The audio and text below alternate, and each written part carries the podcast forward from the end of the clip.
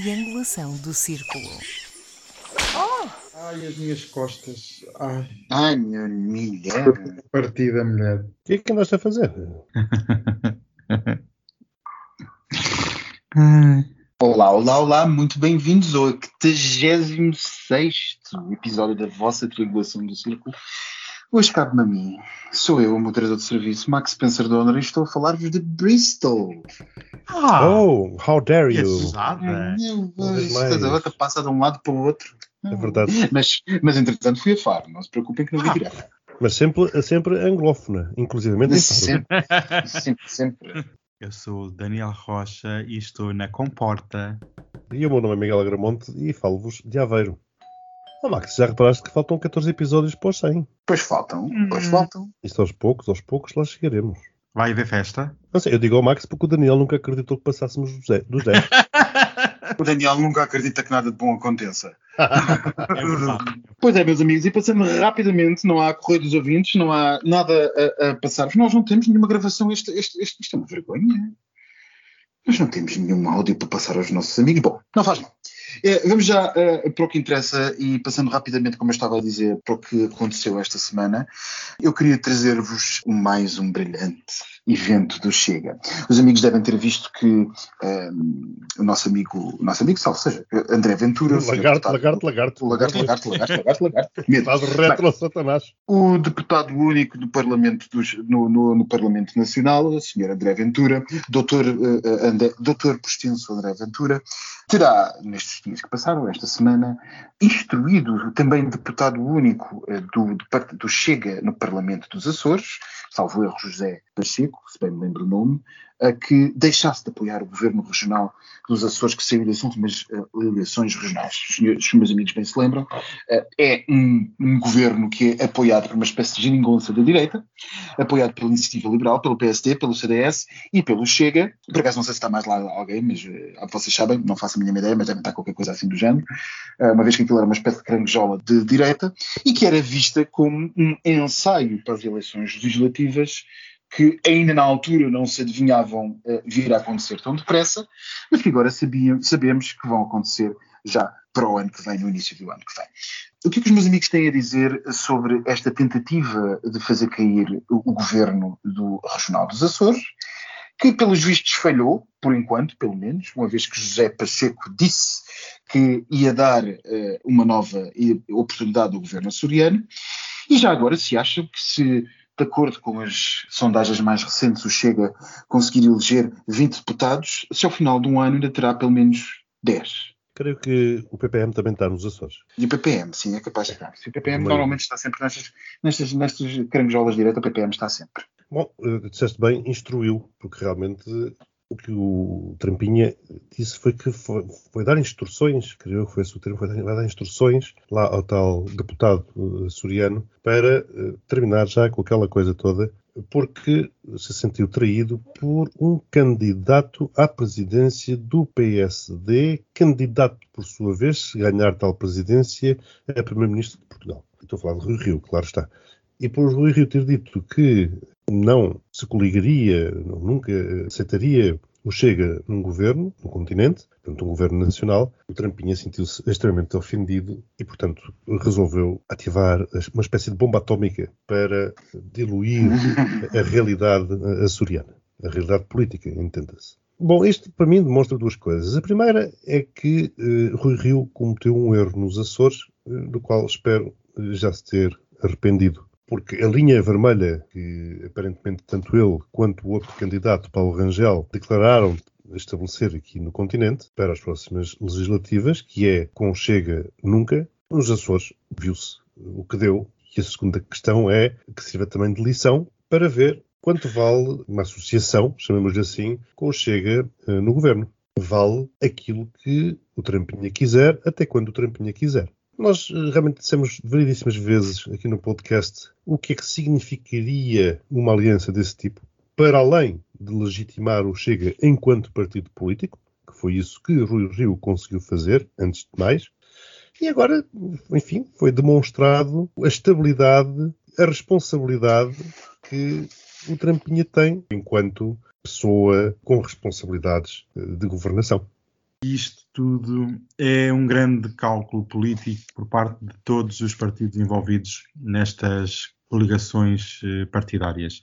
Primeiro, o André Ventura, porque Rui Rio já disse coisas igualmente piores durante estes meses e não vi André Ventura a ficar muito chateado, mas agora porquê que tentou romper com a coligação? Porque era ir embalado com as eleições legislativas de dia 30 de janeiro, que queria que um bom resultado nacional pudesse ser transposto para um futuro bom resultado numas futuras eleições nos Açores. Parece que não está a correr muito bem, mas isto é um grande cálculo político, quer do PSD, que joga aqui o voto útil nas eleições legislativas, e até, e até mesmo o CDS e o Iniciativa Liberal, que jogam também uma questão de imagem para não se quererem associar a um certo partido para as eleições nacional. É tudo um cálculo, um grande cálculo político de toda a gente. O interesse dos Açores não está em jogo, está em jogo sim egos pessoais e partidários. E pronto, zero pontos, porque além de uma telenovela arrasca, isto. Jesus, já começamos. além de uma telenovela arrasca, isto já era de prever, era só uma questão de tempo até, até acontecer. Mas eu não lhe chamaria calculismo político, ou, ou pelo menos ao traçar dos, dessas linhas vermelhas, Daniel. Eu acho que os partidos democráticos estiveram muito bem ao dizer que não, se, não nos associamos com partidos antidemocracia, com partidos fascistas e com partidos que querem destruir a Constituição que existe hoje aos dias de hoje. A destruir não é rever, é destruir no sentido que nós sabemos. Mas imagina, o Rui Rio, ao mudar de opinião neste espaço de tempo, uma questão de cálculo político, porque sabe que se ele dissesse que o Chega poderia ser governo, então o voto útil era dispersado à direita e não concentrado no Partido Social Democrata. E eu acredito que o Rui Rio agiu não tanto de convicção e princípios, mas em vista com o resultado de dia 30 de janeiro. Sim, é isso sim. Aliás, por isso é que eu disse que o Rui Rio teve muito mal quando aceitou o Chega eh, para o governo do, dos Açores. Tu achas, portanto, que ele, lá no fundo, no fundo, no fundo, eh, se não fosse a possibilidade de ver o seu voto dispersado caso ele aceitasse o Chega no governo, ele colocaria essa hipótese? Colocaria, porque o único objetivo de Rui Rio é ser Primeiro-Ministro. E para ser Primeiro-Ministro há que ter todos os apoios possíveis e imaginários. Portanto, e até acho curioso, só que um pequeno ponto, há uns meses atrás víamos, parece, uma espécie de namoro entre André Ventura e Rui Rio, que até André Ventura exigia já cargos de Mas esse foi o ponto. Esse foi o ponto. O Ministro da Justiça e da é? Administração Interna. Quer, quer dizer, a soberba e a, e a displância foi mesmo tem o rei na barriga. Não, não tem, porque Rui Rio tirou-lhe o tapete para realmente focar o voto útil no PS. É o grande líder da direita. Quem é? É Rui Rio ou Paulo Rangel, seja ele qual for o eleito. Mas nenhum dos dois. É André Ventura.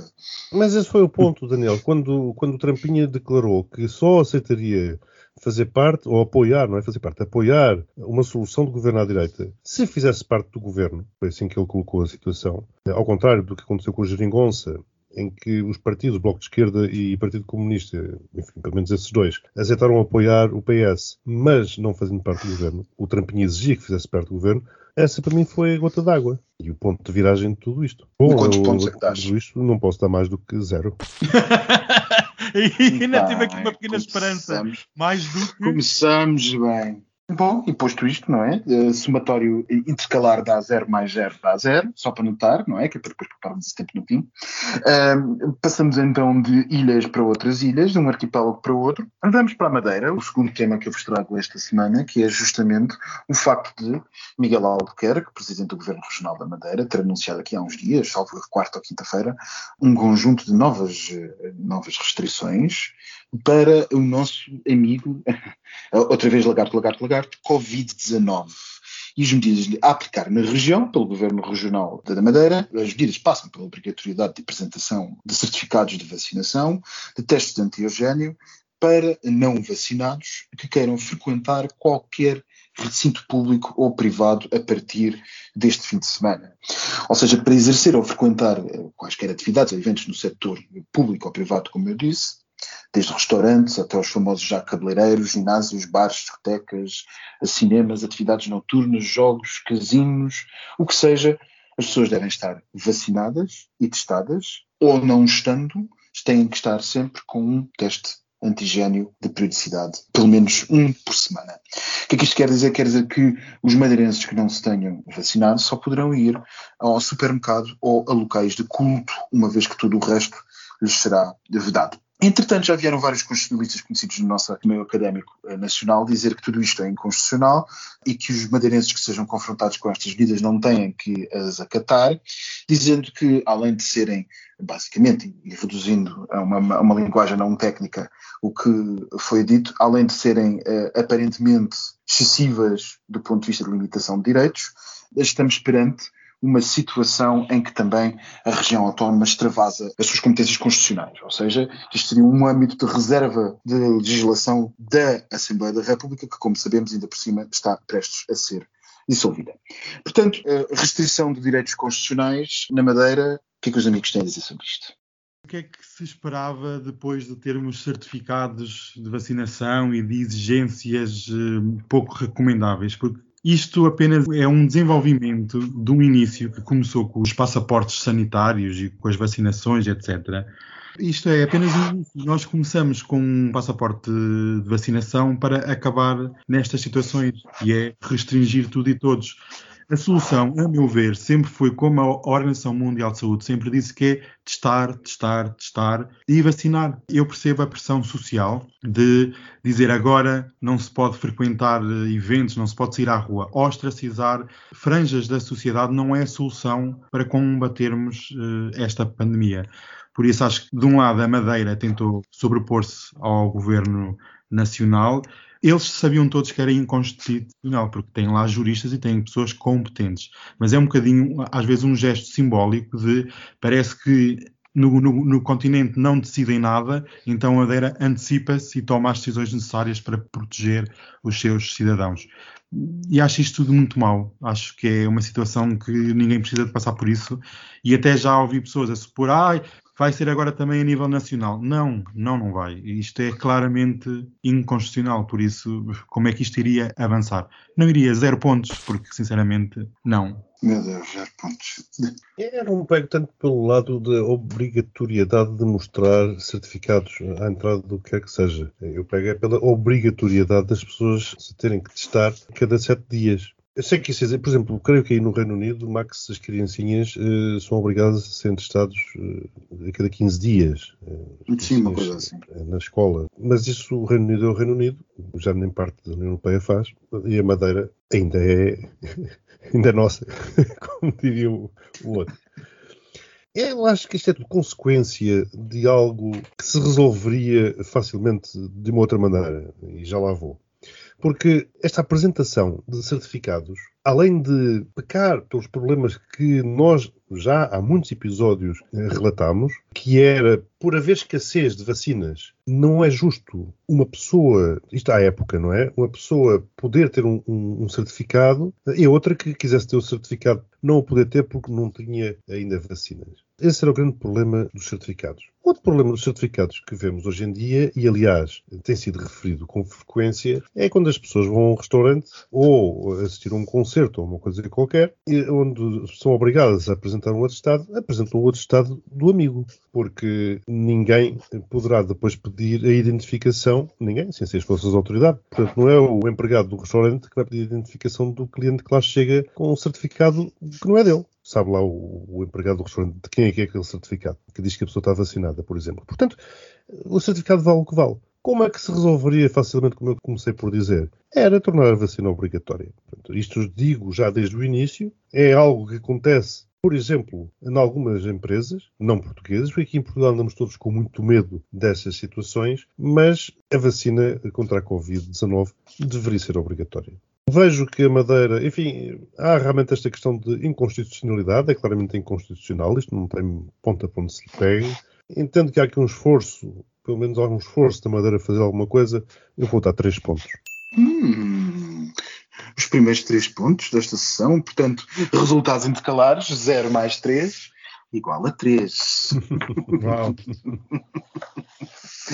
Pronto, e por falar em vacinações de, de, Covid e em novas medidas de Covid, o chanceler da Áustria, o novo chanceler, vocês devem se lembrar, nós já falámos aqui, aqui há umas semanas atrás da queda do chanceler Sebastian Kurz, depois de mais um, um escândalo de corrupção também na Áustria, agora há um novo chanceler, Alexander Schallenberg, e o Sr. Schallenberg decidiu, entre outras coisas, como por exemplo eh, restaurar o confinamento geral do território, aplicar a primeira ordem de vacinação obrigatória para toda a população num país da União Europeia que entra em vigor dia 1 de fevereiro de 2022 e que obrigará todos os austríacos a vacinarem-se. O país está abaixo da média da União Europeia no que toca à vacinação. Como nós sabemos, Portugal está a chegar aos 90%, a média da União Europeia ronda neste momento os 65%, e quanto mais para leste se vai, se caminha, pior a coisa fica. E uh, a Áustria tem cerca de 64%. Portanto, perante este cenário, com as urgências cheias, gente que não se quer vacinar, como aliás está a ser relativamente frequente nos países germânicos e de leste, mas nos países germânicos têm razões muito interessantes, não cabe hoje discuti-las.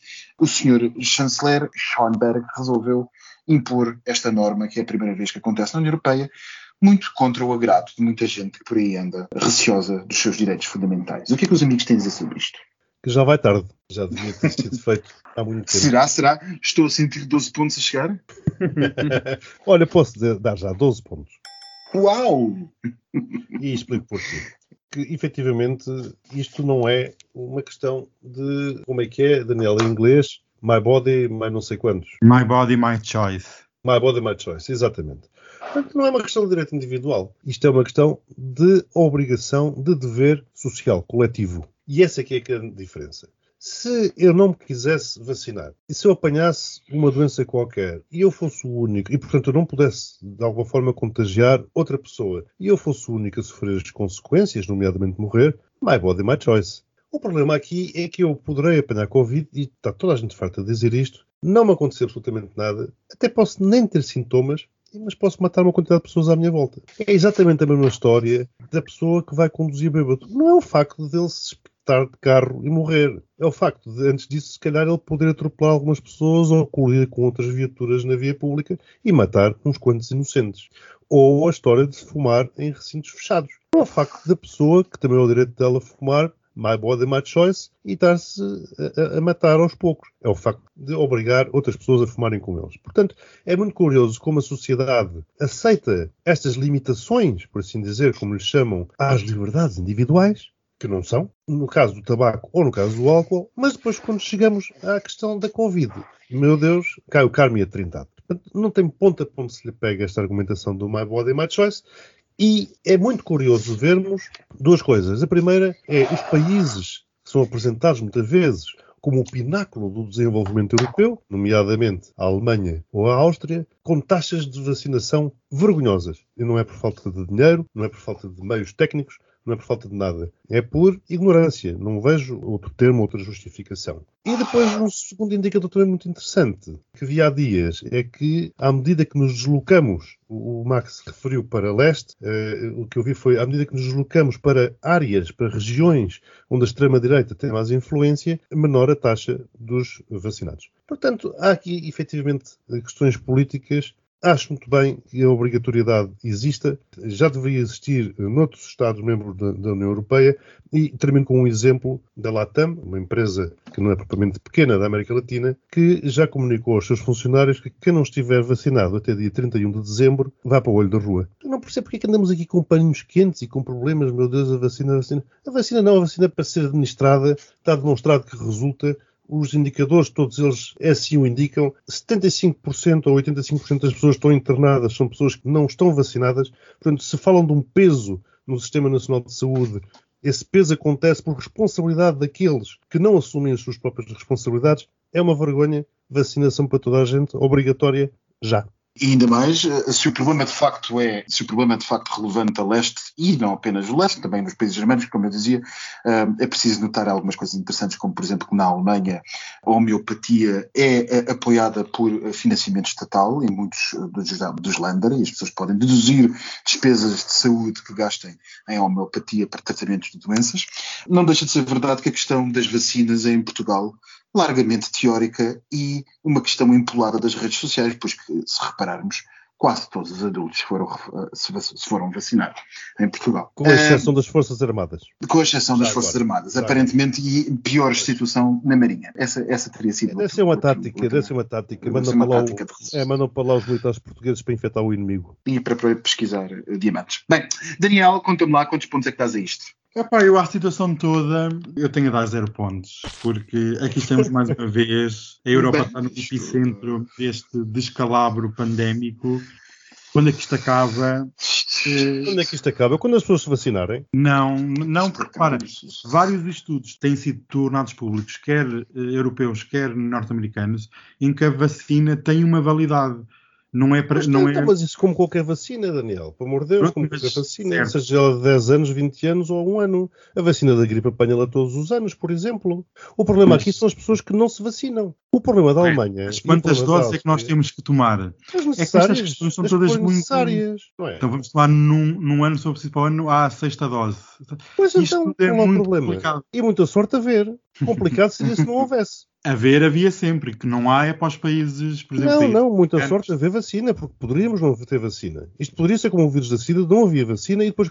E aí sim, aí é que eu queria ver como é que sejam as coisas. Arranjou-se uma vacina em tempo recorde e as pessoas por capricho, pura e simplesmente não se estão a vacinar. Desculpa, mas isto tira-me do sério. Isso é complicado e cá estamos nós. Há um ano atrás, o que é que nós falávamos? Não estamos na mesma situação. Pois, mas não estamos na mesma situação, Daniel. Há um ano, Portugal estava com as pessoas todas confinadas e estávamos com 14 vezes mais mortos do que estamos Exatamente, hoje. é verdade. E o próprio Presidente afirmou isso. A, a, a vacinação então, deu resultado. E agora o maior problema que o Presidente tem é uma hérnia.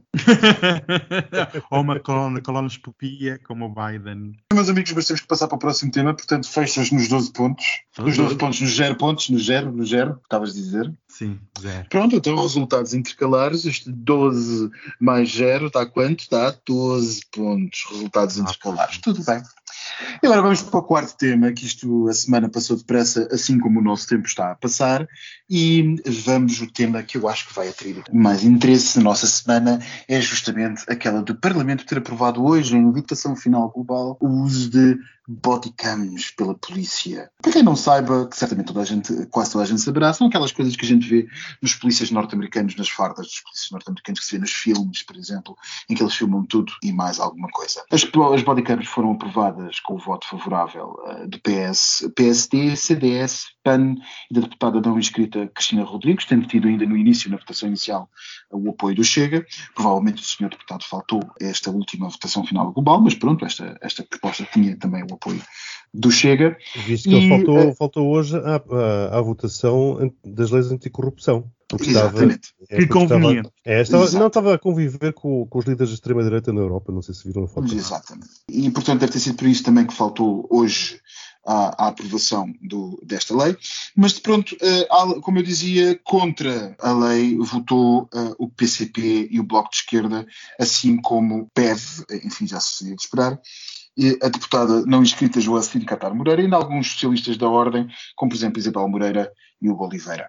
Uh, ah, e claro, contra estas coisas de domínio do Estado, como seria de esperar, também a iniciativa liberal. Portanto, isto, isto basicamente, as câmaras portáteis vão ter que ser colocadas de forma visível, no uniforme ou equipamento a que esteja a ser utilizada. A captação e essas gravações dessas imagens só pode ocorrer em caso de intervenção dos elementos da Força de Segurança, uh, por exemplo, no caso de, de um qualquer ilícito ou de uma situação de perigo ou de uma emergência ou alteração da ordem pública é sempre obrigatória quando ocorra o uso da força pública sobre qualquer cidadão ou recurso, ou haja um recurso, por exemplo, meios uh, coercivos, uh, bastão, arma de fogo, quer que seja.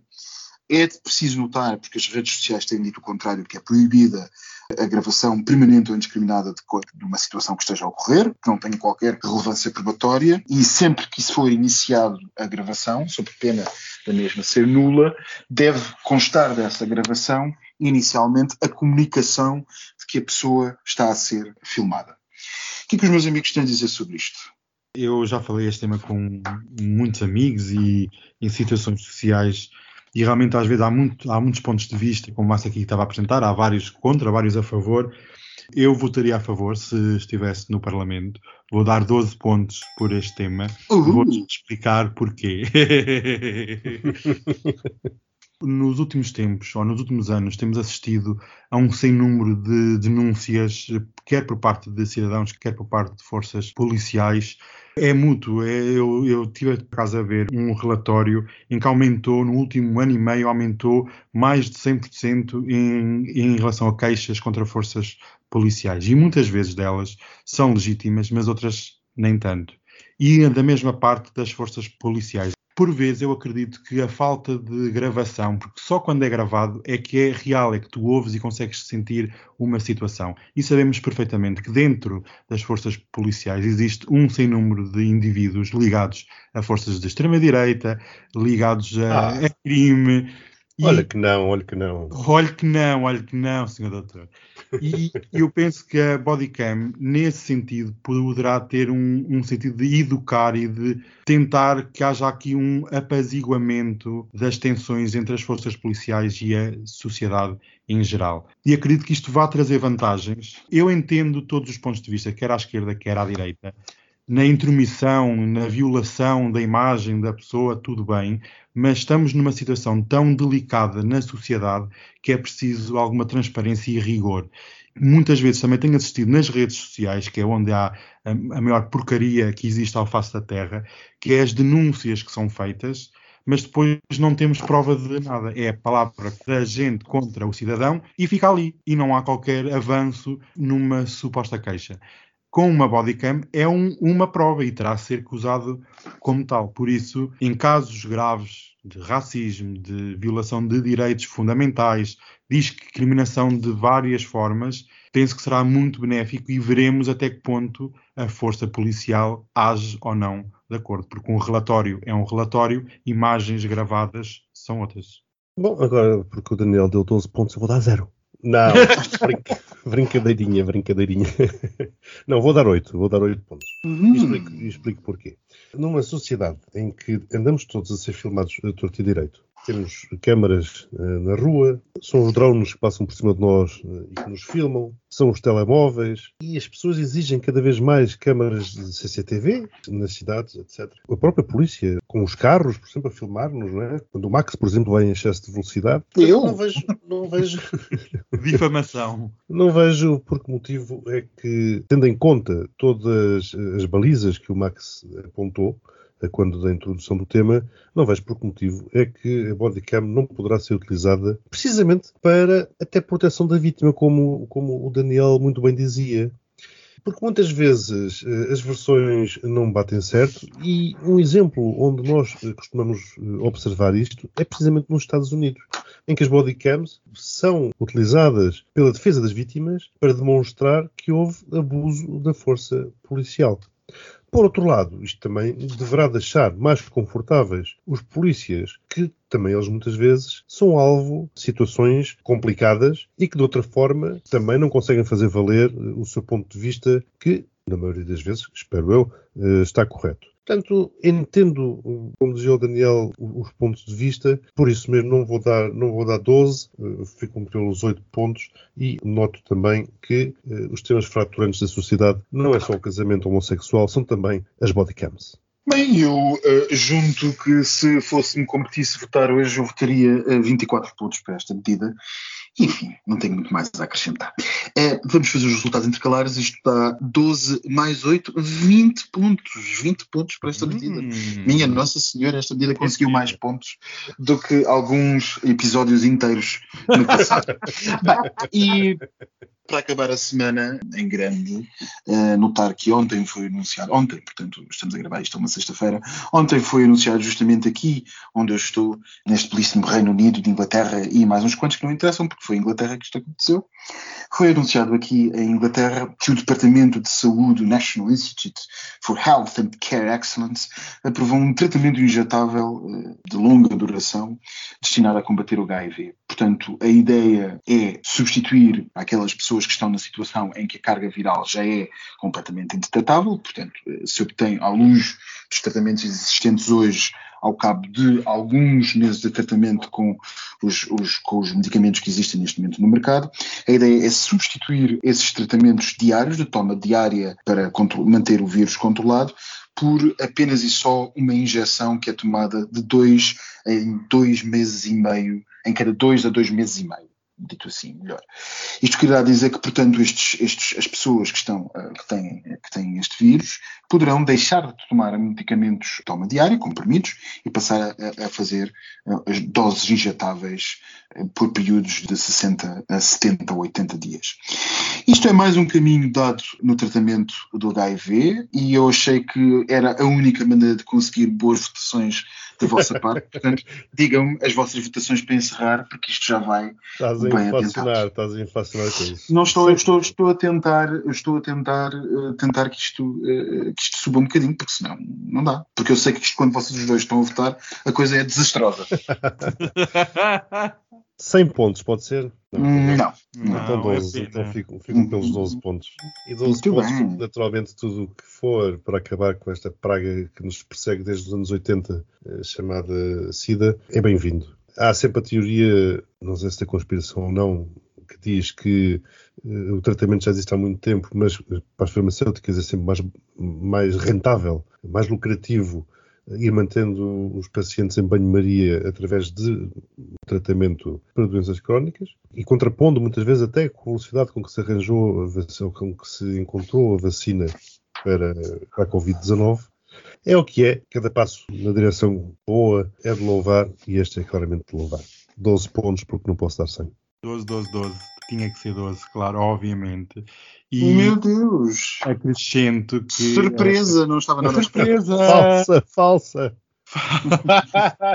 Falsa é a atitude das farmacêuticas, porque eu concordo com o que está a dizer que da teoria da conspiração não acaba por ser muito a teoria da conspiração, porque é uma questão de analisar eh, dados históricos das farmacêuticas, das grandes farmacêuticas, que preferem que um medicamento que ou um tratamento que tenham investido centenas de bilhões de dólares tenha a mesma retoma em lucros. Por isso, eu acredito que com tanto dinheiro disponível para investigação, já se podia ter avançado muito mais se houvesse vontade, não só da vontade política, mas também vontade das farmacêuticas em erradicar de vez esta praga que nos percebe há tantos anos. Por isso, as farmacêuticas são um dos tumores do sistema capitalista não é eles estarem à espera do retorno, é eles estarem à espera de X vezes o retorno. Claro. Que poderá ser dezenas ou centenas de vezes o valor do Uhum. investimento. E Exatamente. portanto estamos a falar. E agora aqui, enfim, não temos tempo e não é daqui, mas agora aqui, para aqui podemos Não trazer à temos baila mesmo. a Não questão do facto de quem faz a maior parte desta investigação serem empresas privadas, muitas vezes com dinheiros públicos. Pronto, resultados intercalares, para vos cortar o pio, senão nós ficamos aqui até amanhã. Resultados intercalares 12 mais 12, 24 pontos. Miguel, vai buscar a calculadora que eu tenho aqui todos os resultados intercalares para traduzir. Portanto, isto dá. Vocês vejam só esta coisa linda. Zero, primeiro resultado intercalar para a situação no Chega. Não, mas isto tem que ser por pessoa. Tu não podes Não, não, não. Pronto, está bem, ok, vou dizer. Portanto, o, o, eh, o, Daniel deu eh, eh, Zero. zero. e tu deste 3. Portanto, isto dá 3, primeiro resultado. Não, desculpem. eh, Me paga. 0-0. O- Portanto, o Daniel deu 0 e tu deste 0. Isto quer Sim. dizer que dá um total de 0 pontos para a questão do Chega eh, nos Açores. Depois tivemos a questão da Madeira, onde o Daniel deu 0 pontos e tu deste 3. Temos um total de 13 pontos, 3 pontos, portanto 0 mais 3, 3. Depois temos a situação, ehm, a situação da Áustria, onde eh, o Daniel deu 12 e tu deste 0. 12 pontos. Depois temos eh, 12, 8, eh, respectivamente, Não, para a eu- questão. Eu dei 12 pontos e o Daniel deu 0 na questão da. da- É a mesma coisa, não interessa. Ai, ai meu interessa. Deus, ai, mas O total, é, o total é 12. O total é Ai. 12. Depois vamos despachar. Na, disputa, na dos deputados, dos, de- de- e dos deputados que aprovaram as leis, de body, deputados que aproveitaram os bodycams, temos 12 pelo Zero Miguel mais e 8 três. pelo Miguel. Isto dá 0 mais 3 mais 12 mais 20. 18 mais 12. Mais 20, e depois temos por fim, se não me tivesse interrompido isto tinha sido muito mais fácil, 24 pontos dados eh, para a questão do HIV. 0 mais 3 mais 12 mais 20 mais 24. Pronto, portanto, dá 35 pontos uh, dados por mim e 24 pontos dados pelo Daniel. Ah, foi um recorde, já não. Totaliza, Não, estão a ver? totaliza 59 pontos. Gostei, gostei, gostei, sim senhora. Está bom, está melhor, está a melhorar. É o bem, estão, a ver, estão a ver como eu faço isto já sempre a mais pontos? É verdade. Claro, Nada. salvem o Mas Natal. vamos ter que proibir, vamos ter que proibir o Max de fazer estas contas. Ficou uma confusão aqui. Contas. Eu se, tivesse, eu se tivesse feito de cabeça, tinha chegado muito mais rapidamente que a tua calculadora Taiwan, que nem sequer é reconhecida pelo Biden antes de Ai, ser. porca! Ai, ai falsa que Bem, horror. Vamos então lá para o postigo. Onde é que está o Contigo nem com o postigo? Daniel que dá 0 pontos quando eu dou 12. Está marcado. O postigo de Daniel. Olá! Ai, amigas, estão boas. Ótima. Ah, eu estou esgotado destas contas. Foi. Terres a fazer contas. Os nossos ouvintes mudaram todos de canal. não, sabia que eu fiz as contas. Vocês é que não sabem fazer. Têm que usar sempre a calculadora. Bem, estamos no postigo. Adiante. Vamos, olha, vamos diretamente para a Inglaterra e territórios associados. Ah, e Nós- comigo. Vimos esta semana a princesa Meghan Markle. Sabem quem é Meghan? Sim. Claro. Claro, então ela, ela teve no programa da Ellen. O mundo já cancelou esse programa, mas o programa parece ter uma vida própria. Sinceramente, só um pequeno à parte. Depois de tudo o que se passou com a Ellen, eh, eu não sei como é que estas pseudo-celebridades conseguem ir ao programa. Enfim, eh, tem, pronto. A princesa Meghan foi dar o ar da sua graça. Porquê? Andou a beber de um biberão, fez assim umas palhaçadas estúpidas que até o, o palácio está possuidíssimo e já vai querer retirar tudo o que é títulos ao Haroldo e à, e à esposa. Então Mas ela andou, aqui, andou a viver com um biberão? O que é que é isso? a beber num, bi, Ai, num beber. biberão. Foi um bocadinho techy, sabes? Foi, sempre foi um bocadinho brega. O que é que ela bebeu? Não sei, eu não percebi, eu também não, eu não, como não vejo televisão, eu ouvi dizer que, Ah. sabes como é que é, sempre notícias em terceira ou quarta mão. É. Mas porquê que ela foi ao programa? Porque vai lançar uma linha de, de cosméticos, sabem? O que o que está na moda é um skincare. Então, ela vai lançar Claro. uma, uma marca, e sabem que eu também vou lançar uma marca de cosméticos à base de, de leite de lamas. Ah, é verdade. É a minha quinta, eu aviso aqui para toda a gente, eu vou ter uma quinta com uma produção de lamas, com uma leitaria de lamas, e já pedi ao Miguel para elaborar um plano de negócios e ao Max eh, para ser consultor jurídico na minha quinta de lamas. Fiquem atentos, porque vai ser lindo. Vai ser um sucesso. Já dei o nome. Um Pinto de Lamaçal. Ah, eu depois organizo uns soarrés eh, Hum. com leite de lama. Com cuspidelas. Não sei. É, Olha- lama cospe. As lamas cospem, como tu sabes, não é? Ah, qual delas? As estão de joelhos ou, as- ou estão no campo? Ai meu Deus, isto é um programa que é ouvido por crianças. Ai, olha, o problema é dos pais que deixam as crianças ouvir isto. Quem é que traz uma criança para um postigo destes? Que- Enfim, sabem que o Guilherme e a esposa também foram muito criticados esta semana, porque foram à Cimeira do Clima e depois andaram a viajar de helicóptero os dois. Pá, isto não tem nexo nenhum. É helicóptero elétrico, filha. É- e sabem quem é que andou também de, de helicóptero? A Rainha Isabel II. Ah, está viva? É assim, eu vou ser uma coisa, eu vou ser muito sincero e vou ser muito curto naquilo Eu que eu vou esqueci-me dizer. de perguntar isto no postigo anterior. Ela cancelou, lembra-se nós tínhamos falado que domingo, por causa da Cimeira do Clima, ia ser o dia da lembrança no, no Reino Unido. Exato. Ela cancelou, não apareceu. Exatamente. Exatamente. Mas apareceu aonde? A andar de helicóptero, num jeep e num vídeo. E eu penso, então, ela só é vista sozinha ou ao longe. Nunca é rodeada de pessoas que possam confirmar que ela não é rainha. E eu fiquei a com- pensar, há aqui algum com um sinal. calendário, com, com- com um relógio. Nada, nunca tem Pode nada que comprove. Pois, a questão é essa, que eu acho que isto é tudo já um clone ou vídeos antigos, porque até fontes do Palácio afirmam que estão alarmadas com a rapidez que a rainha está a voltar aos seus afazeres reais. Eu digo, então, mas eh, como? Se ela cancela tudo. E depois dizem que ela está muito focada no Natal, na festa de Natal, e lá está. Um clone é que iria conseguir lutar proeza. Eu acho estranho. Acho muito, muito, muito estranho. E, inclusive, ficámos a saber que o príncipe Carlos, a princesa Ana e mais uns nobres ingleses juntaram-se para organizar um evento especial num dos castelos da família. E eu digo, isto cheira-me a revelação, a um plot twist daqueles bem grandes Estás tu a comer as rabanadas e é anunciado que a rainha engasgou-se com uma rabanada.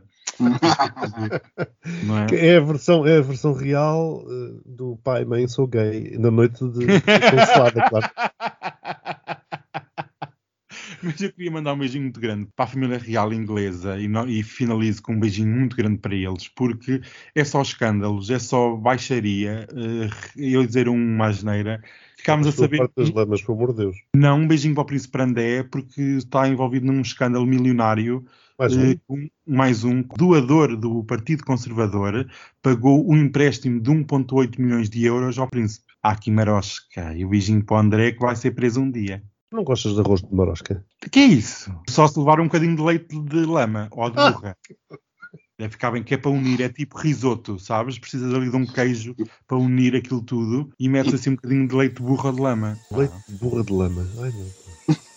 É, a nova, é, é um- é uma detox. Por falar em beijinhos, já está a ser tempo dos beijinhos.